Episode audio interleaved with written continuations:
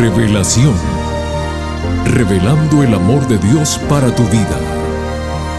Un momento de reflexión sincera en la palabra de Dios. Revelación.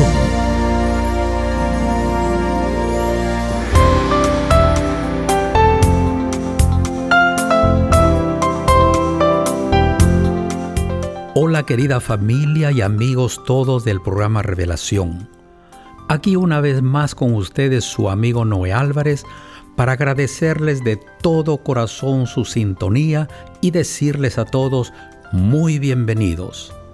Mis amigos, el famoso filósofo y matemático griego Pitágoras, quien vivió 500 años antes de Cristo, nos dejó la siguiente reflexión que dice así. Si te preguntan, ¿qué es el silencio? Respóndeles, el silencio es la primera piedra del templo de la sabiduría. Con referencia al silencio, la Biblia nos dice, guarda silencio ante Jehová y espera en él. No te alteres con motivo del que prospera en su camino. Salmos 37:7. Si bien es cierto el silencio es importante, el decir lo que tenemos que decir también lo es. El sabio Salomón nos dijo, hay hombres cuyas palabras son como golpes de espada, mas la lengua de los sabios es medicina. Proverbios 12:18. Con estos sabios pensamientos dejamos el tiempo que sigue al pastor Homero Salazar. El tema que nos trae hoy lleva como título Murió conforme a las escrituras. Pero antes, escuchemos la siguiente melodía musical.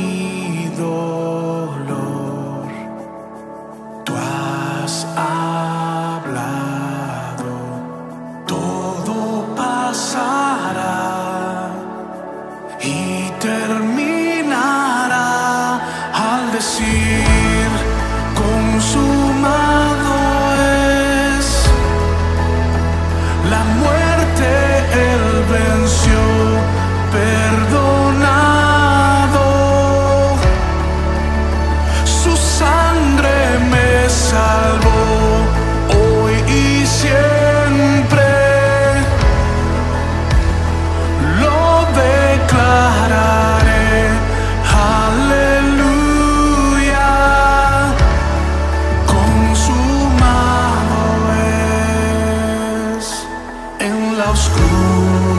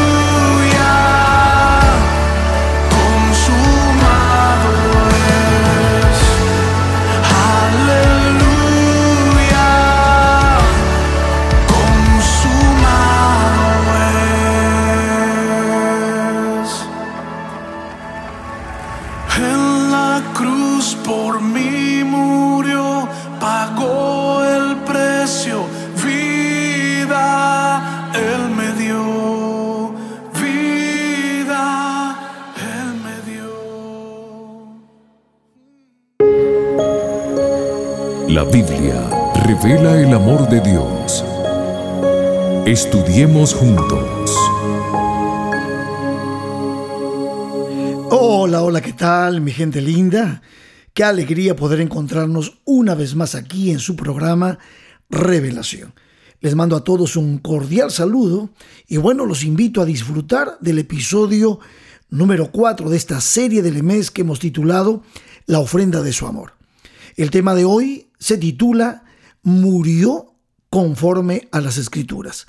Como ustedes saben, estamos concentrándonos en la cristología, hablando un poco en este mes en el que la cristiandad recuerda la vida, pasión, muerte, resurrección y ascensión del Señor Jesucristo. Entonces estamos yendo a la Biblia para aprender, para profundizar y reconocer lo maravilloso que ha sido el regalo de Dios, que es Cristo Jesús para nosotros, esa buena noticia que le da a nuestras vidas, gozo, paz, alegría, amor y por supuesto esperanza. Muy bien, para este tema vamos a ir a Primera de Corintios, el capítulo 15, y vamos a leer algunos versos del verso 1 al 8 para que podamos entender un poquito este punto. Cuando dijimos que Cristo murió conforme a las escrituras, estamos utilizando una frase que el apóstol San Pablo utiliza mucho y esto es lo que aparece en Primera de Corintios 15, 1 al 8. Escuchen. Además os declaro, hermanos, el Evangelio que os he predicado, el cual también recibisteis, el cual también perseveráis, por el cual asimismo, si retenéis la palabra que os he predicado, sois salvos, si no creéis en vano. Y ahora el verso 3, noten, porque primeramente os he enseñado lo que asimismo recibí que Cristo murió por nuestros pecados conforme a las escrituras, y que fue sepultado y que resucitó al tercer día conforme a las escrituras, y que apareció a Cefas y después a los doce, después apareció a más de 500 hermanos a la vez, de los cuales muchos viven aún y otros ya duermen. Y después apareció a Jacobo, después a todos los apóstoles, y al último de todos, como a un abortivo, me apareció a mí. Esto es lo que escribe Pablo en 1 Corintios 15. Y esto tiene una profundidad tremenda, dos veces como en un sándwich. Pablo está diciendo que Cristo murió por nuestros pecados conforme a las escrituras. Y en el verso 4 dice, fue sepultado, resucitó y al tercer día, conforme a las escrituras, y él recalca de una manera profunda este punto. ¿Y por qué Pablo hace esto? Recuerden que Pablo era un erudito, Pablo era un estudioso de las escrituras. Además, está decirles que él era un fariseo, que se había criado, había aprendido las escrituras a los pies de Gamaliel. Y Pablo era un perseguidor de la iglesia. Sin embargo, él da su testimonio. Ustedes van a ver a partir de Hechos capítulo 9 en adelante cuántas veces Pablo va defendiendo la idea de que lo que vivió Cristo, lo que pasó con Cristo, estaba completamente de acuerdo con las profecías escritas acerca de él, con respecto a todo lo que ya hemos estudiado en algún aspecto en los episodios pasados. Entonces, déjenme mostrarles cómo él en Gálatas, el capítulo 1, versos 11 al 16, defiende esta posición de que lo que sucedió con Cristo en la cruz del Calvario ya estaba profetizado, estaba anunciado, eran las buenas nuevas que ya el pueblo debía conocer y que estaba escrito todo eso en la palabra de Dios, en el Antiguo Testamento. Miren lo que dice en Gálatas 1, 11 al 16. Mas os hago saber, hermanos, que el Evangelio anunciado por mí no es según hombre, pues yo ni lo recibí ni lo aprendí de hombre alguno, sino por revelación de Jesucristo. Porque ya habéis oído acerca de mi conducta en otro tiempo, en el judaísmo, que yo perseguía sobremanera la iglesia de Dios y la asolaba. Y en el judaísmo yo aventajaba a muchos de mis contemporáneos en mi nación, siendo mucho más celoso de las tradiciones de mis padres. Pero cuando agradó a Dios, que me apartó desde el vientre de mi madre y me llamó por su gracia, revelar a su Hijo en mí, para que yo le predicase entre los gentiles, y no consulté enseguida con carne y sangre. Se dan cuenta, con este testimonio del apóstol Pablo nos damos cuenta realmente que él tuvo un encuentro con Jesús. Esta conversión de Pablo que se relata en el capítulo 9 de Hechos, podemos ver inclusive los, los capítulos antes. El capítulo 7 estuvo presente en el apedreamiento de Esteban. El capítulo 8 dice que Pablo era un perseguidor de la iglesia. Pues entonces Pablo vivió la experiencia de un encuentro con Jesús. Aparte de esto, Pablo estaba preparado en el conocimiento del Antiguo Testamento. Ahora imagínense, el conocimiento bíblico más el encuentro personal como testimonio. Esto le dieron a Pablo una tremenda convicción de lo que Cristo había padecido. Era realmente lo que estaba escrito en la palabra de Dios. Obviamente, el Espíritu Santo estaba dirigiendo a este gran hombre que pronto se convertiría en el apóstol de los gentiles. Pero déjenme hacer un paréntesis aquí porque tal vez el primero que corroboró que la muerte en el Calvario de Cristo Jesús era una muerte expiatoria, era una muerte que estaba profetizada en la palabra de Dios fue el mismo Jesús. Si ustedes van a la experiencia del camino a Emaús, en el capítulo 24 del Evangelio según San Lucas, el mismo Jesús corrobora que la escritura decía que esto iba a suceder. Vamos a leer un poquito para que entremos en ese capítulo que es muy explícito. Dice el capítulo 24 del Evangelio según San Lucas, los versos 13 en adelante, dice, y aquí dos de ellos iban el mismo día a una aldea llamada Emaús, que estaba a 70 estadios de Jerusalén. Esto quiere decir que el mismo día se refiere al día de la resurrección de Cristo. E iban hablando entre sí de todas aquellas cosas que habían acontecido. Y sucedió que mientras hablaban y discutían entre sí, Jesús mismo se acercó y caminaba con ellos, mas los ojos de ellos estaban velados para que no le reconocieran y les dijo, ¿qué pláticas son estas que tenéis entre vosotros mientras camináis y por qué estáis tristes? Y respondiendo uno de ellos, que se llamaba Cleofas, le dijo a Jesús, ¿Eres tú el único forastero en Jerusalén que no ha sabido las cosas que en ella han acontecido en estos días? Y entonces Jesús les dijo, ¿qué cosas? Y ellos le dijeron, de Jesús Nazareno, que fue profeta, poderoso en obra y en palabra delante de Dios y de todo el pueblo, y cómo le entregaron los principales sacerdotes y nuestros gobernantes a sentencia de muerte y le crucificaron. Pero nosotros esperábamos que Él era el que había de redimir a Israel.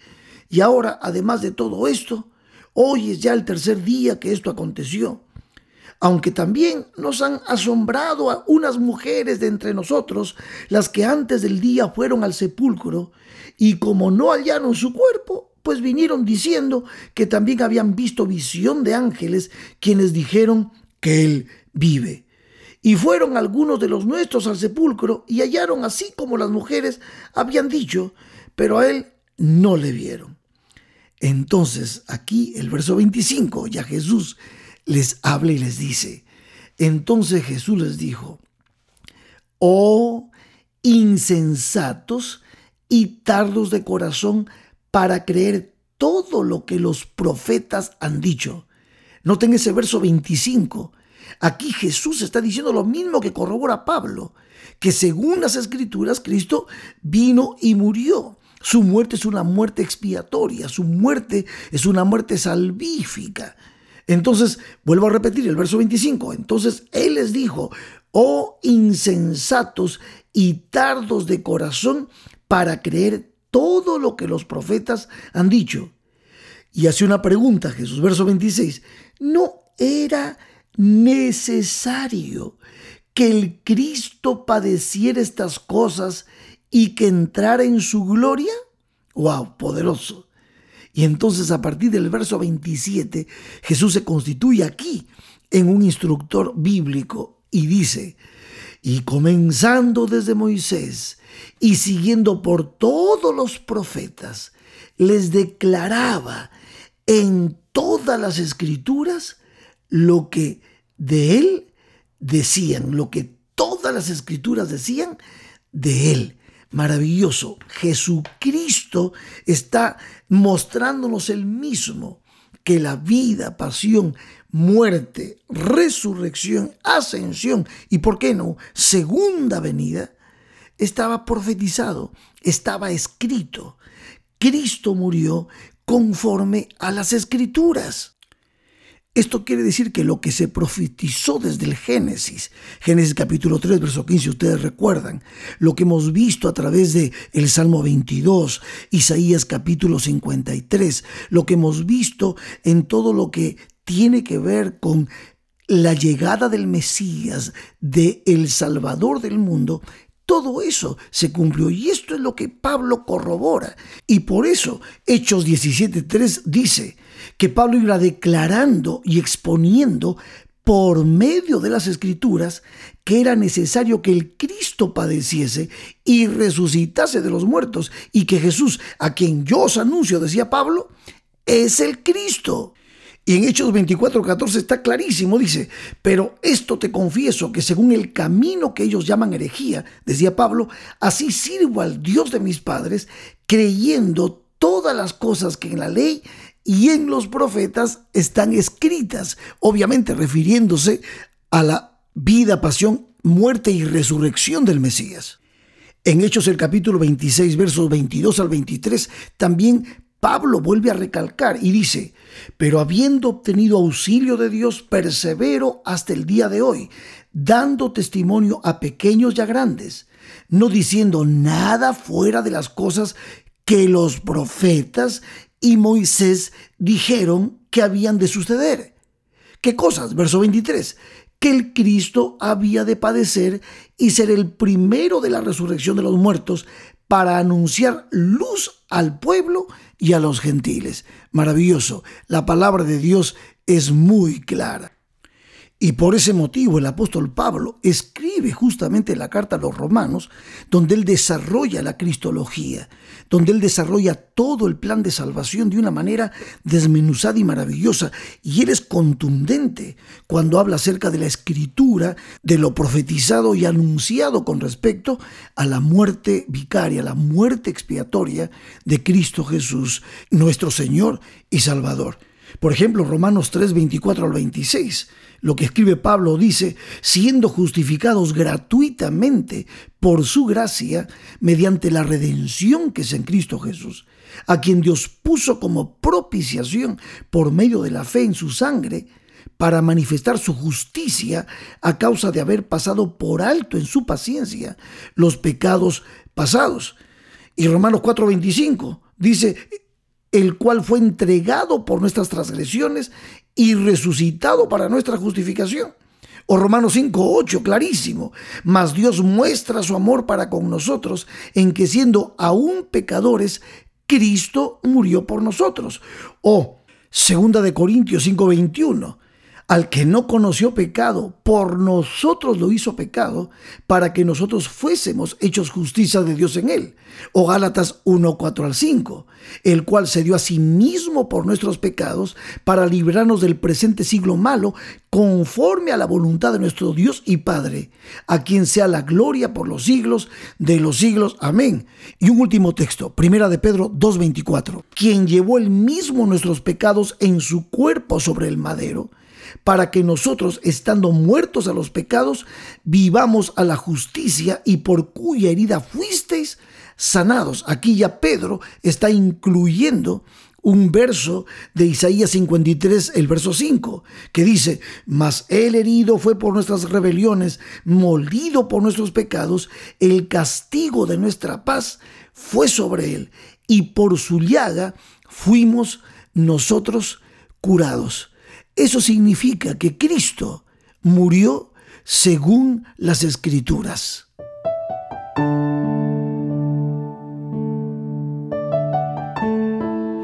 Amigos queridos, todo lo que estamos estudiando este mes relacionado con Cristo Jesús, todo lo que nosotros hemos ido desarrollando en cada episodio es para que podamos nosotros creer, para que podamos abrir nuestros corazones y aceptar el maravilloso don, el regalo que Dios tiene para nosotros. Nosotros no fuimos olvidados por Dios. Dios hizo un plan. Dios trazó un plan antes de la fundación del mundo. Por si el hombre caía en pecado, Dios tenía ya un plan para salvar a la raza humana. Y ese plan, ese plan es una bendición para ti y para mí. Por eso es mi oración, mi querido amigo, mi querida amiga, que toda esta revelación del amor de Dios a tu vida, tú puedas aceptarla. Que Dios bendiga tu corazón, que tú puedas entender, comprender que hay un Dios en los cielos que te ama y que anhela salvarte. Por eso trazó todo esto y por eso yo me gozo en compartirlo contigo. Bueno, nos queda un solo episodio más y será hasta ese momento. Por hoy, que Dios te bendiga y te guarde. Amén.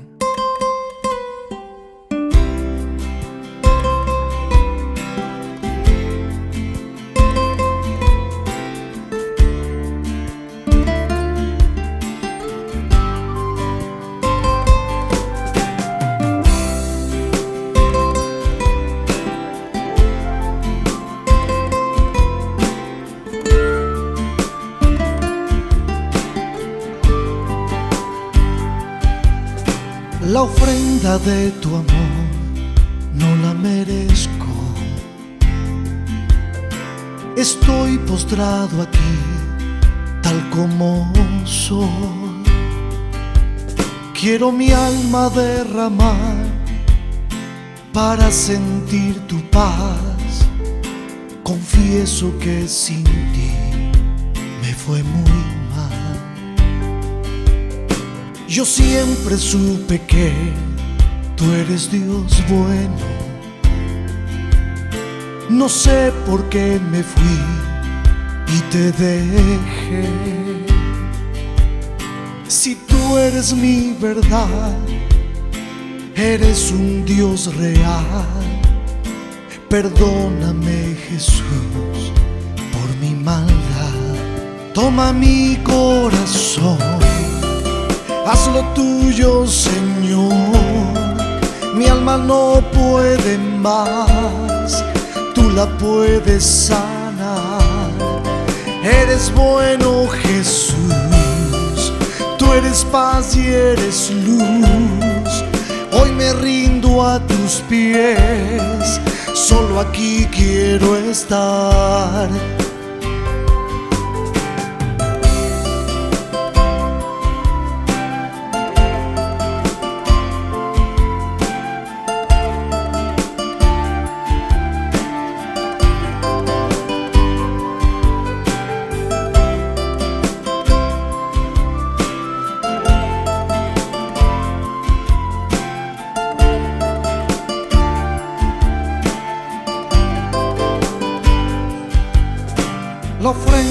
de tu amor no la merezco.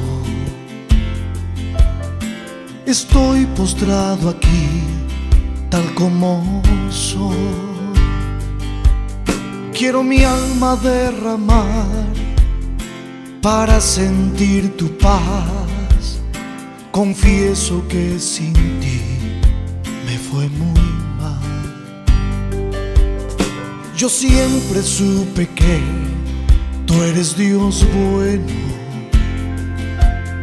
No sé por qué me fui y te dejé.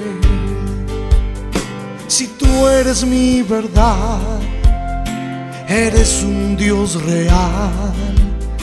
Perdóname Jesús por mi maldad. Toma mi corazón haz lo tuyo, Señor. Mi alma no puede más, la puedes sanar. Eres bueno Jesús, tú eres paz y eres luz. Hoy me rindo a tus pies, solo aquí quiero estar. Toma mi corazón, haz lo tuyo Señor. Mi alma no puede más la puedes sanar. Eres bueno Jesús, tú eres paz y eres luz. Hoy me rindo a tus pies, solo aquí quiero estar. Solo aquí quiero estar.